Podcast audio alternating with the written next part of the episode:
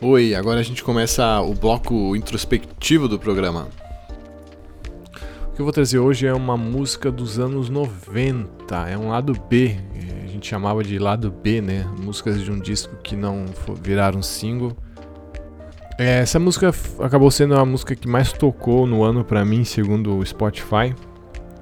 Praticamente tocou todos os dias no segundo semestre do, de 2020 agora. E é uma música que fala sobre crescimento, sobre mudanças. Uma banda de rock sempre faz muito sucesso quando ela faz letras que nos pegam na fase da adolescência, ou pelo menos elas resgatam sentimentos e, e, e emoções da época de jovem, né? Essa música faz isso comigo, assim. Ela fala, ela fala sobre, um, sobre a sua cidade ser pequena, o seu espaço, o ambiente que você está ser, não vou dizer limitado, mas é, curto, assim, né? De repente você ter aquela sensação de que você precisa de mais, precisa de, de algo maior, né? Então eu lembro lá pelos 16, 17, eu, eu tava muito nessa fase de querer sair da minha cidade para ir para cidade grande e ter mais oportunidades.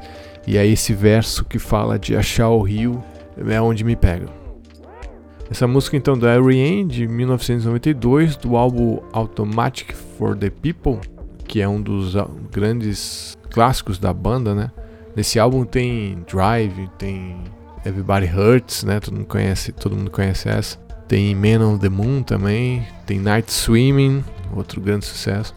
Mas essa música Find the River é a última do álbum e eu não lembro. Ela tem um clipe sim, mas eu não lembro muito de ouvir em rádio, assim, sabe? Não, não tem muito na, nas coletâneas deles. Mas de repente tocou pra mim e, e me pegou.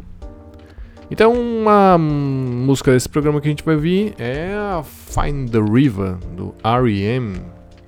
Bom proveito para você aí do outro lado.